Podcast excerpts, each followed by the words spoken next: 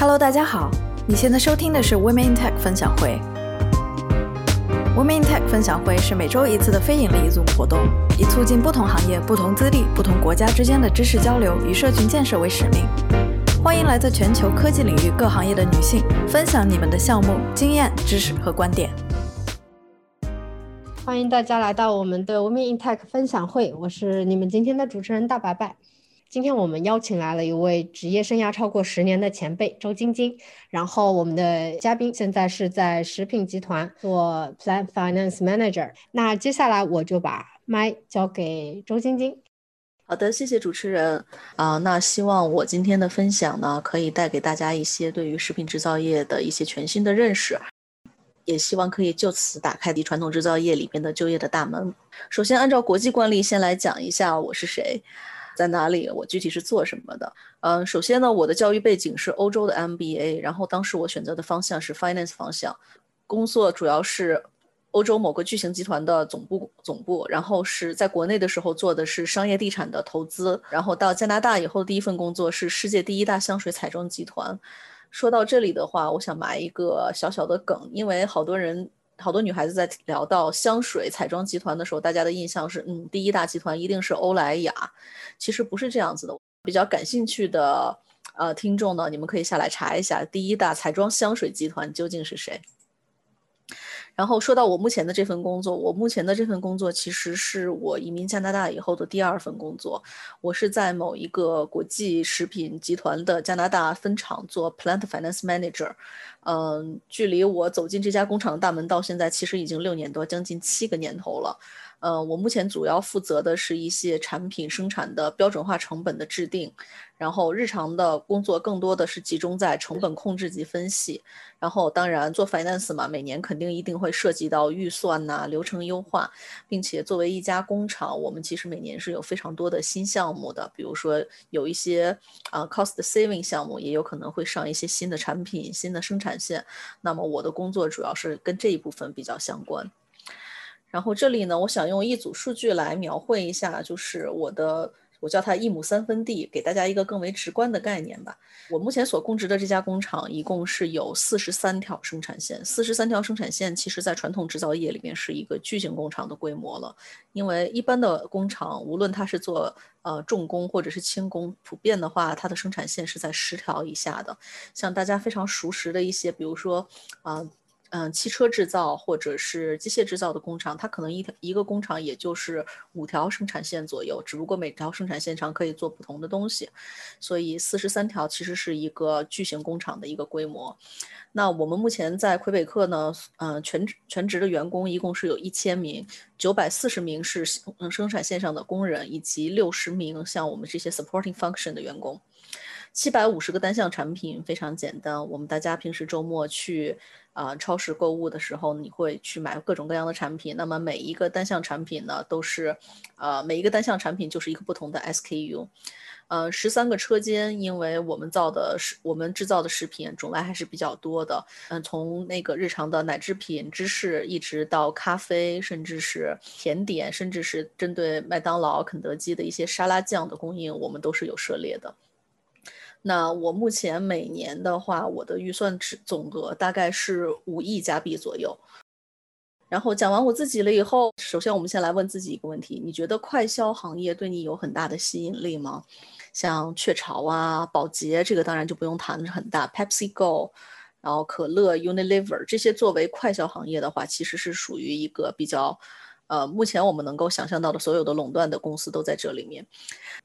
我们现在换位来思考一下，如果说你现在作为一个啊已经工作了五六年的，然后有一定的资历、有一定的工作经验的，你再去看到这些公司的时候，你还会觉得它对你仍然有着莫大的吸引力吗？它吸引你的究竟是什么呢？是一个牌子，还是说你本身对食品制造业更为感兴趣呢？我觉得这里好像更吸引大家的只不过是牌子而已。所以这里想跟大家去探讨一下，食品制造业究竟有什么吸引人的地方？嗯，根据我自己在食品制造业待了这么长时间来看的话，其实，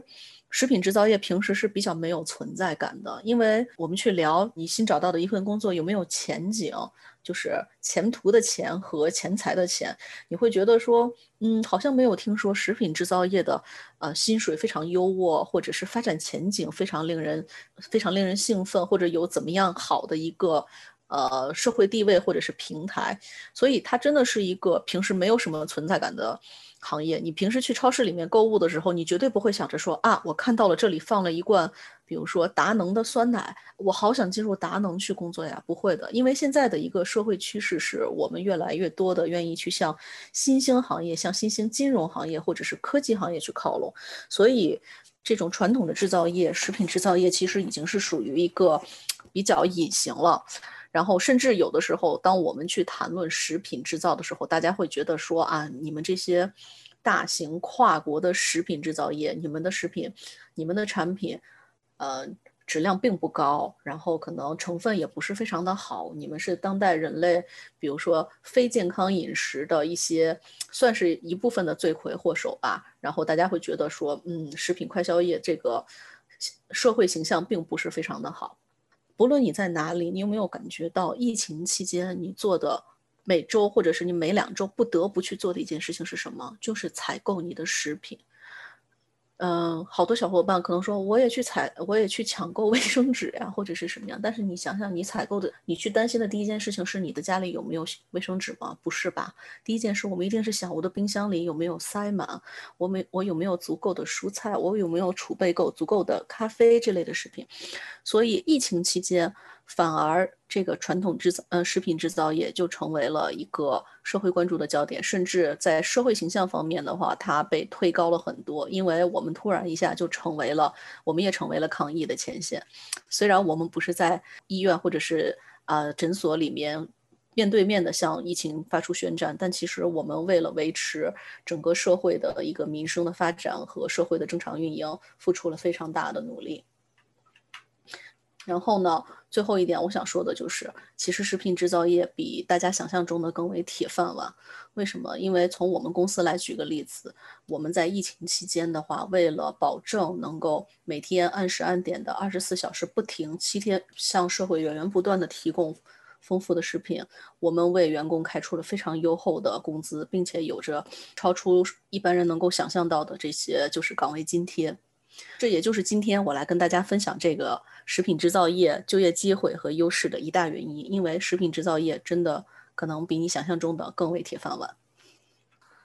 在这里，在我去真真正正的跟大家介绍食品食品制造业的 supply chain 里面都有什么专业需求之前，我想在这里先给大家留一个一分钟左右的时间，可以拿纸笔写一下，或者你在脑子里面大概的去规划一下。你你认为在食品制造业的 supply chain 里面都有什么样的一些专业？你能够想象到的就业专业都是怎么样的？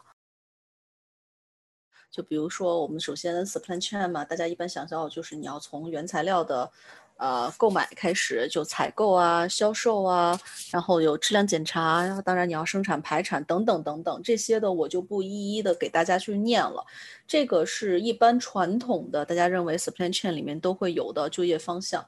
这个并不仅仅是食品行业所特有的，它其实是整一个整个供应链，从八十年代一直到现在发展的一些新兴的方向。现在的这个 supply chain 里面又多了非常多的一些分支，比如说现在比较新兴的有一些运输管理，呃，这个物流，包括说仓储的管理，甚至我们现在还有外包的管理，嗯，这些都是最近几年所出现，嗯，所出现一些比较新兴的方向。这里给。嗯，给不太了解这个行业的小伙伴讲一下，我们为什么需要这个运输管理和 logistic 这方面。因为就从我们公司的实际情况来出发吧，因为我们是一个年产量要超过一百万磅的一个大型集团，那么我们每天会有啊大概好几百种的原材料进入公司，然后也会有。成吨成吨的生产出生产好的这些啊成品要运入我们的这个 warehouse，所以，但是你每个公司里边，你对这种运进和运出的支持，其实它这个 team 这个部门是很小的，那就要求你每一辆车，你到达这个运输口和离开运输口的时间要精确到分钟，甚至有的时候要精确到秒。因为如果每一辆车你都去，比如说我迟个十分钟，或者是我卸载的时候多花费二十分钟，那么这样一天一天下来的话，对于我们的运力的这个挑战是非常非常大的。然后刚才还提到了一个外包，好多人对于外包的印象还停留在说我把我的什么客服啊什么的外包到印度或者什么样。其实食品企业也是存在于外包的，就是我们其实俗话说的有两种，一种比如说是贴牌。嗯，像我们的公司，我们公司生产的东西，当然不可能完全百分之百是贴我们的产品了。呃，你平时比如说你要是去星巴克吃东西，或者是你去肯德基、麦当劳里面吃东西，它有一些东西会打着他们所自己特有的牌子，但是生产呢，其实是从我们这样的，是从我们这样的大型的啊食品集团的厂房里面出来的。还有一种情况的外包，就比如说我们自己的生产能力已经不能够去满足我们的客户的要求，但是这种种情况下呢，我们就会向外去选择一些比较有资质、有实力的一些二级的分销工厂，然后然后由他们来为我们生产贴着我们自己公司牌子的东西。这个是一些比较容易混淆的概念。然后其他的一些，比如说 procurement 就是采购啊，或者是 business 这些呢，都是嗯传统的大部分的。大部分的人在商校里面，或者是在普通的管理课程里面都会学到，这里我们就不一一赘述了。下面呢，我想说的是一些可能大家所没有想到的就业方向，这些东西不是很新的，并不是说这个是一个什么新近发生、新近产生的一个行业，但是呢，它可能是你所没有预料到的。首先，第一个研发没错，因为你是食品行业，你一定会有研发。我们现在对于研发的要求是要更加健康，然后更加环保。更加健康是指什么呢？就是说我们所要应用的材料要，啊，我们今年，我比如说我们现在现在很多的欧洲或者是北美洲这边的，呃产呃食品要求你三个 no no no no 是什么呢？就是不含人工添加剂，不含人工色素。不含人工防腐剂，这个其实是目前食品行业发展的一个非常大的一个趋势。所有的食品都会在朝 no no no 的方向去发展，并且大家会把我们的食品不含这三种东西，非常骄傲的打在它的这个包装牌上。它其实也是 marketing，它其实也是 marketing 的一种方式。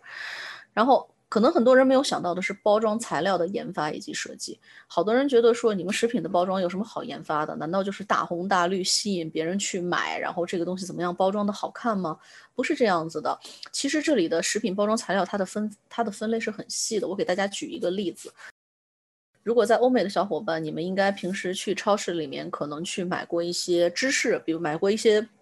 知识产品 cheese，然后你买过 cheese 片，那个 cheese 片的外面都有薄薄的一层塑料膜，对不对？其实这个外面包装的这层薄薄的塑料膜跟食品接触的可食用，嗯，食用级别的塑料，它的要求是很高的。因为现在很多的食品，举一个例子，现在刚才我说，现在很多的食品是 no no no 的，所以有的时候它会对于外面这层塑料膜的要求很高，也是。我们虽然不会通过人工的添加剂去让你的食品保持新鲜，但是你可以用这种食品级别的外包装薄膜来使食品更加的保鲜。所以很多学分子材料，我知道很多人都把分子材料或者什么叫做天坑，但是有没有人想过，其实你们可以往食品方食品包装的这方面转一下呢？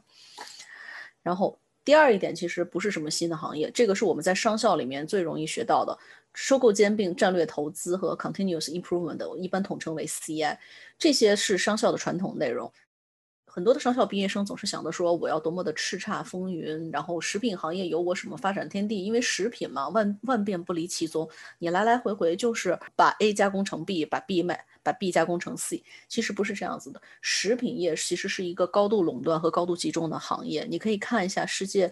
呃，十大食品巨头，它占到了全球食全球加工食品业的百分之多少？而且这几个集团其实是彼此之间是。呃，互相合作又收购兼并的关系。我举一个非常简单的例子，我们从头来讲吧。二零一零年的时候，发生了一件世界食品行业的一个极其震动格局的事情，是什么呢？就是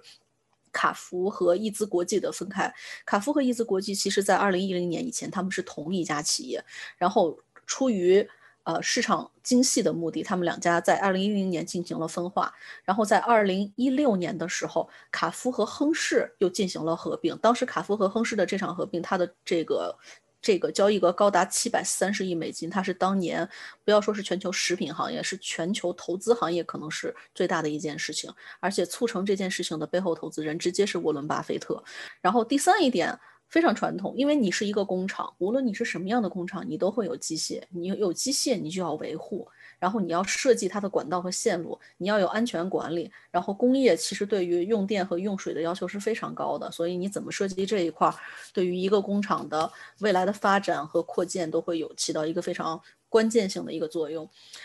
给大家举一个例子，这个机械维修维护在食品制造业可以达到什么样的一个程度？我刚才跟大家讲，我们这样一家工厂，我们有九百六十名工人，其中我们有一百八十名是机械维修维护组。这一百八十名工人，他是在分为三班，然后二十四小时不停歇的在我们的线上进行维修维护，并且因为我们的生产虽然不停歇，但是你要在生产的同时对。生产线进行一些安全方面的检查，所以它对于机械维修维护这一块是一个非常大的，呃，我们这块有一个非常大的一个，呃，就是招聘的缺口，呃，而且机械维修维护的这些工人，呃，他们的收入我不知道在其他的国家是怎么样，但是在，呃，以我们厂来为例的话，他们的收入可能比我的收入还要高一些。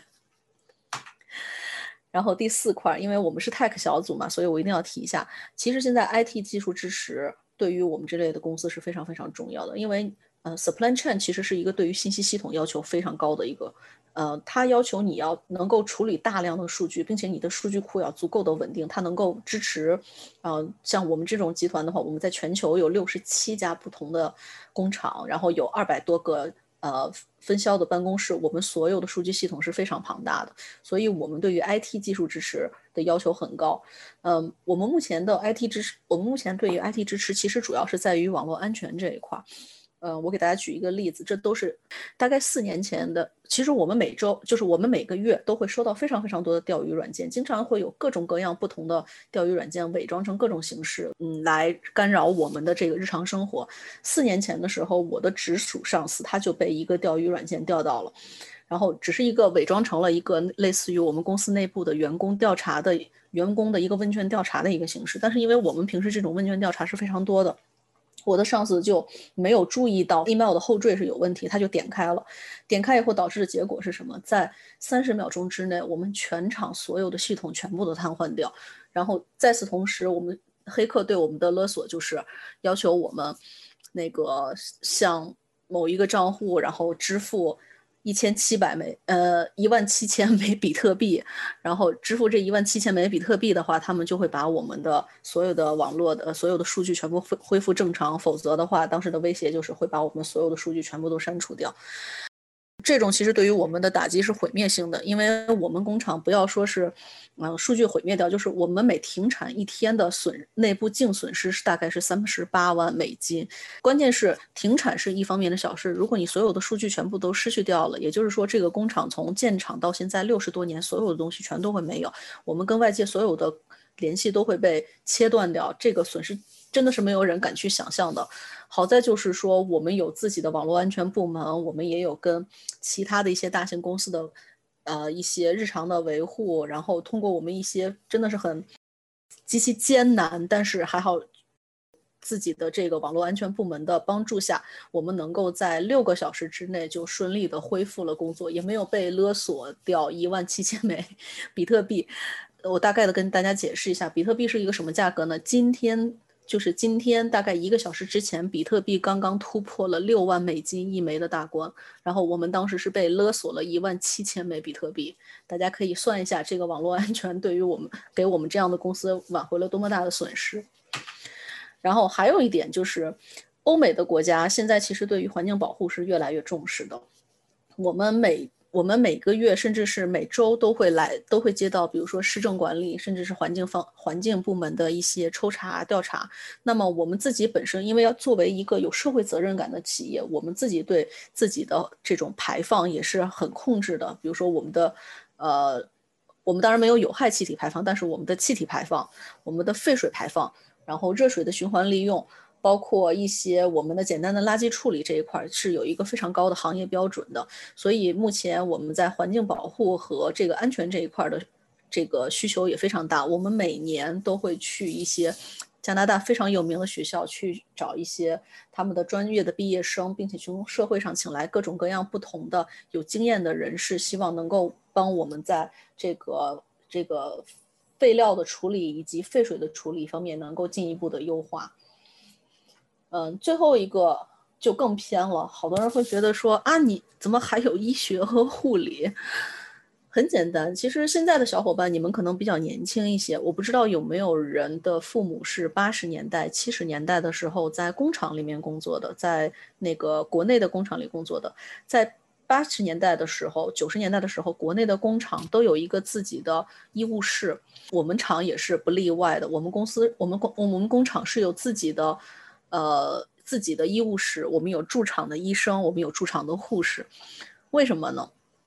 ？COVID 的期间很正常，因为我们要防疫，我们会有我们需要医生和护士在那边给我们进行每天检疫，然后为每一个员工去做这个，比如说体温的测试呀、症状的排除。在非 COVID 的期间呢，因为你会你的员工在生产线上，你在生产线上就一定会有损伤，比如说说的大一些，可能会有，比如说被生产线的某一个零部件所挤压伤。小一些的话，甚至比如说有一些工人他在生产线上进行一些简单的重复的，但是体力轻劳动，这种日积月累的轻劳动，其实对对人体是有是对人体是有一些损伤的。虽然我们一再强调说，比如说超过二十磅的物品，你就不可以靠人力去抬，你必须要借助于机器，或者说我们一再去强调工人的生产安全，其实是我们的我们所有的厂。嗯，工厂内部管理里面最重要的一条，但是只要是人就会犯错误。你你去向工人去强调这个东西多么的重要，但是工人也会觉得说，我都在这里工作了二十多年、三十年了，我这些东西还用你教吗？所以经常非常多的一些生产线上的事故就是这样发生的。这个时候呢，有一个驻场的医护组，他们可以近距离的、及时的处理。这处理这个工厂生嗯生产事故或者是线上所发生的事情，就成为了我们的重中之重。而且这个护理的工作，这个护理和医学的工作，在没有生产事故的时候，其实是非常轻松的。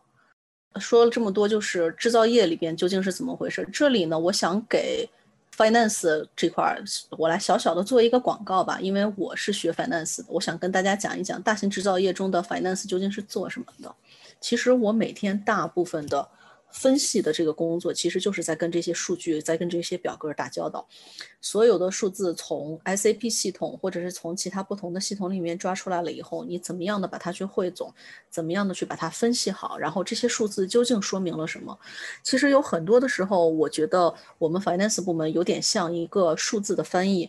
嗯，在这里的话，首先先明确一个定义，好多人。对于 finance 和 accounting 其实是分不清的，为什么呢？因为这个不是大家的问题，是因为以我所了解的中国目前来说的话，财会是不分家的，财务和会计是一回事儿。大家就会觉得说，我先做一个会计，或者我是一个出纳，然后我慢慢的时间长了，我就可以去做财会工作，然后我可以进入到这种就是所谓的做表格的工作里面去。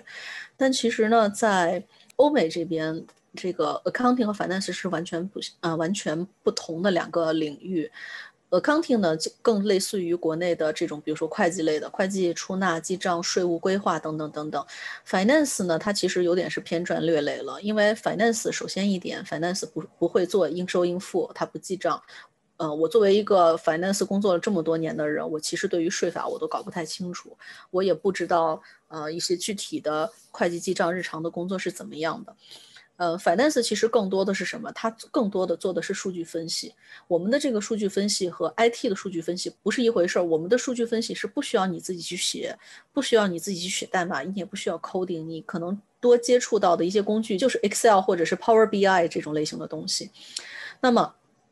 我说了这么多，大家可能会想说，那你们 finance 部门究竟是做什么的呀？finance 部门是做什么的？finance 部门的工作就是把数据库里面的数据。翻译成正常的语言来告诉我们，我们上一周的生产计划是怎么样的，我们上一周的完成计划是怎样的，以及最主要的是，我们要分析我们究竟为什么生产计划和实际完成不是一回事儿。呃，更多的一点是，finance 是需要做预算的。预算是一个什么概念？预算就是说，一个工厂你每年的开销，它其实是有一个一定值的，可是你怎么样去确定？你明年究竟应该花多少钱？你怎么样去制定你的这个生产的标准化成本？你的生产标准化成本怎么样能够在既能在省钱，然后又在呃不影响到。不影响到工厂正常运转的情况之间找一个平衡呢？这个其实是 finance 工作的重中之重。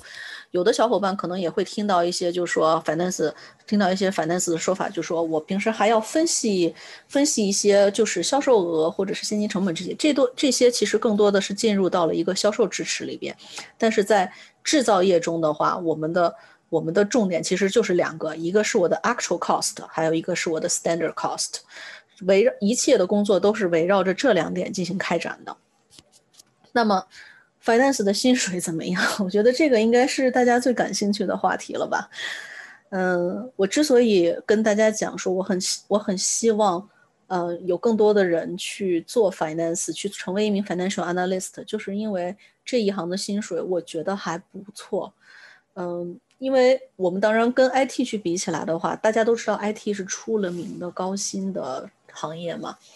嗯，但是怎么讲呢？我就跟 IT 简单做个比较吧。首先，先给大家讲一点，就是加拿大的 IT 薪水是没有美国那么高的，所以不要拿，就是我没有办法去跟美国那边的 finance 的薪水去相提并论。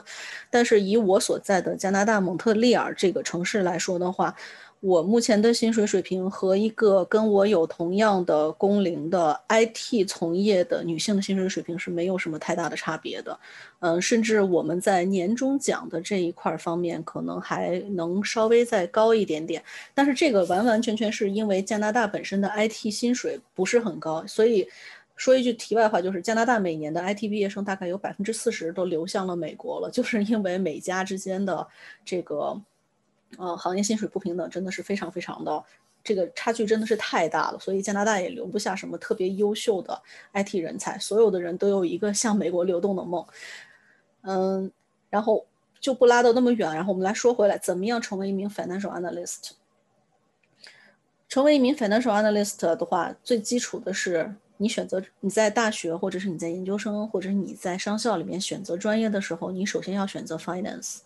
那很多人说，哎呀，我不是学 finance 的，我是学会计的，或者是我是学经济的，我想转 financial analyst 可以吗？我告诉你是可以的，没有问题，因为这三个之间其实是万变不离其宗。但最重要的一点是，你在选择你的专业的时候，你比如说你刚刚毕业出了学校，你面对一你面对一个就业机会，这个时候其实是很难抉择的，因为。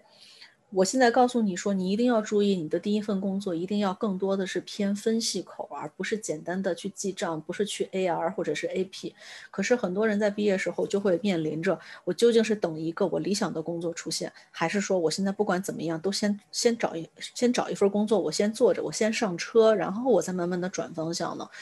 这两种想法其实都没有错，但是你自己发展的路径中，一定要注意一点，如果你想要成为 financial analyst。你在工作的过程中，你一定要向你的上司去明确的挑示，去明确的去表示，我想成为 analyst，我想向这个方向发展。那么让他让你的日常工作中一定要向分析口去发展，而不是说简单的我，而不是说简单的我想成为 analyst，但是我日常的工作就是记记账，然后就是管管库存，就是你自己的。呃，你自己所表示出来的意愿，你自己所选择的这个工作的内容，其实对你将来的选择是有很大的一个影响的。从我目前来招聘，嗯，招聘我的同事的情况来看的话，一般其实我们当然会去看你的 title，但是我们更重要的是看你的上一份工作究竟是做了什么。我们很，我们曾经有过招聘来的一个新人，他的上一份工作他的 title 是会计，但是我们去跟他。面试跟他聊天的过程中，我们就发现他虽然顶着的是一个会计的那个职位，但是他其实更多做的东西已经差不多有百分之四十、百分之五十是向分析口发展了。所以这种情况下的话，你从如果你想从会计成为一名 analyst，这种情况下的话就会相对的比较容易一些。那讲完了怎么样成为 financial analyst，我再讲一下都可以有哪些晋升发展的途径或方向。嗯。其实，finance 向上发展的方向是上上不限顶。举个例子，如果你现在看一下世界五百强企业中的 CEO，你可以看看他们的报，嗯，你看看他们的这个教育背景或者是工作背景是怎么样的，你会发现一个非常有趣的情况。这里我们先不说这种就是科高科科技产业的这个 CEO，我们先不说这一块，因为这一块是比较特殊的。嗯，我们拉开看普通的，比如说汽车制造业，或者是食品制造业，或者是呃服务业，你可以看到他们的 CEO 基本上大致来说，百分之九十九的情况下只有两种背景，他要么是销售出身，要么是 finance 出身。为什么会出现这样的情况呢？因为销售出身的话，销售是非常容易出成绩的，所以销售出身的人他。就是做销售人，其实他骨子里有着一种不断的去挑战、不断的去开拓，然后不断的去追求更大、更快、更好。这个其实是作为一个 CEO 的话非常珍贵的一种，珍非常珍贵的一种这个 quality 吧。所以很多的这个就是比较具有攻击性，然后扩张很快的攻击性不是一个贬义词啊，攻击性扩张很快的公司，然后他追求更大、更快、更强的公司，他的 CEO 经常会具有销售型的这个背景。然后还有很多的公司，你会发现它的 CEO 是有着 finance 背景的。finance 背景的 CEO 他会有什么样的一种特质呢？就是他对数字极其敏感，他对于成本极其敏感，他所做的每一个决定，他的公司的每一个新的方向都是基于非常坚实的分析的。他一定是有一个巨大的数据在支持着他所有的分析口。他更多的，他不是说是那种非常有创造性的。一个，它不是，它可能不是一个非常有创造性的一个发展方式，但是它的发展方向一定是稳扎稳打，一切以事实为基础。这个是 C，这个是 finance 背景的 CFO 一般会有的一个，就是它的整个的一个思维方式。嗯，所以我说这些就是说，我说这些的意思是说什么呢？就是说，如果你真的选择了走 finance 这条道路，你想成为一个公司的 CEO 是没有任何问题的，因为从目前的这个一个公司里面的架构来看，就是销售打天下，而 finance 守天下，这个是我们非常明确的一个分工。嗯。然后下面的话再说说，如果说如果我们将来有一天我不想在制造业里面发展了，我想去其他的行业怎么样发展？其实无论你去哪个行业里面发展，你所做的东西。是没有太大的区别的，不是说我在一个制造业里边，我是做 finance 的，我去到 IT 公司里边，我就去写代码了，不会这样子的。所以，无论你去到哪个公司，只可能说你的工作的内容会有差别，但是你工作的基础它是不会变的，基础的这些东西是相通的。所以，呃，如果比如说你将来想去想去 IT 公司，或者是你想去制药业，这些都没有任何问题的，你只要能够掌握到。呃，分析口的这个核心的东西在哪里？那么无论你去到什么样的公司，你都能够胜任。然后这这块就有一个 bonus 问题，就是好多人会说，那这种情况我应该选择大型公司还是中小型企业？这个问题我们在各种各样不同的论坛上，这个是一个争论不休的一个话题。很多人会告诉你说，啊，大型公司就是。嗯，可能薪水高，待遇好，但是一个萝卜一个坑，没有什么太大的发展前景。你想向上走很难。小型公司呢，反观就是你可能一个人会变成多面手，但是小型公司可能就是不规范或者是怎样。这个问题，因为它是它争论了这么多年，也没有任何的结论的。所以我觉得，与其去看别人给你的意见，不如你去想想，你更适合大型企业还是小型企业。有的人说。我我就比较呃，我比较灵活，我就愿意去学习各种各样新的东西，然后我愿意快速的发展，我愿意接触到不同的专业，然后最终来决定我将来做什么。那这种情况下，你可能就会觉得说，嗯，小型企业的文化更适合我，因为它灵活。然后还有的一些人，以我自己为代表，就是我这种人其实是，呃，我只愿意在一个领域去。一直一直不停的做下去，然后我可能对于这个标准呢，我可能对于这些有一个明确的框架结构，我可能会更为我我它会带给我更深的，嗯，它会带给我更重要的一种安全感。那么这种情况下的话，我可能会觉得跨国公司、大型的公司更为适合我。但是这两种选择都是没有问题的，选择大型公司还是选择选择小型公司，这是你个人的选择。有的时候呢，也是运气的成分在里边。然后从制造业向非制造业发展可能性，其实我刚才前面在跨专业发展的时候就已经说过了，制造业也好，非制造业也好，其实它就是一个它就是一个行业，无论你在哪一个行业里面发展，都是没有任何问题的。而且随着你在这一行业里面，你的资历越来越深，你会被越来越多的人看到、听到，那么也会有很多的猎头，甚至是跨行业的人来向你来发出邀请，所以。无论你想在哪里发展，不好意思，我觉得你所选择的职业不是一个限制你发展的一个原因，能够限制你发展的其实只有你自己的选择。我今天的分享呢就到这里，谢谢我们嘉宾的非常详细的解答。那我们今天的活动就到这里了，非常感谢今天我们嘉宾的参与，然后今天我们的活动就到这里啦。好的，谢谢大家，拜拜。感谢大家的收听。如果你喜欢我们的内容，你可以在微信搜索 Women Tech 分享会，关注我们的公众号。欢迎大家留言评论与我们互动。希望大家把我们推荐给朋友们，帮助我们把知识和女性力量传播给更多的人。感谢收听，我下期再见。